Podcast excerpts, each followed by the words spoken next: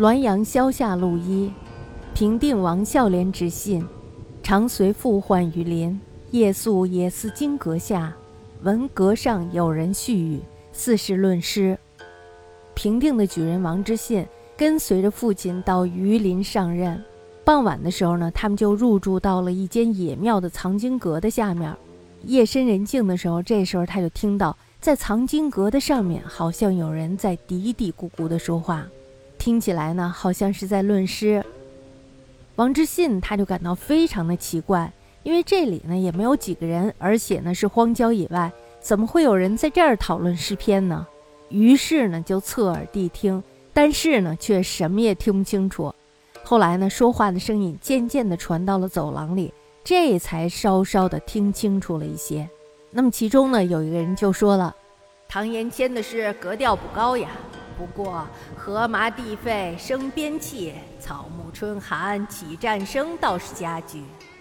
那么另一个又说了：“啊，我曾经写过这样的句子：阴气日光连白雪，风天杀气入云黄。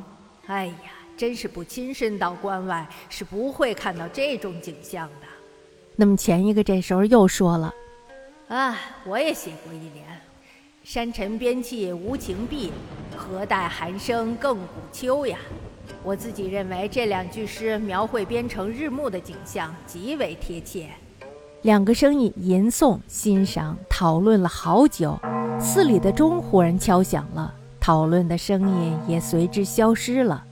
天亮之后，王直信就来到了金阁上，仔细的查看，但是呢，只见金阁的门紧紧的关闭着。锁上呢，还落了一层的灰。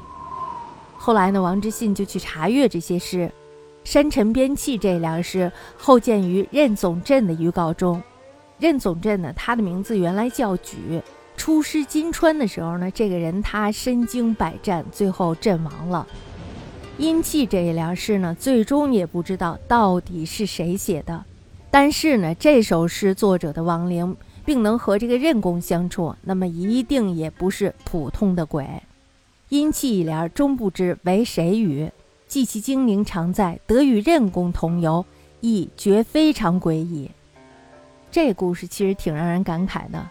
沧海一粟，五生须臾，名利又几何？尽活着之本分，享造梦之快慰。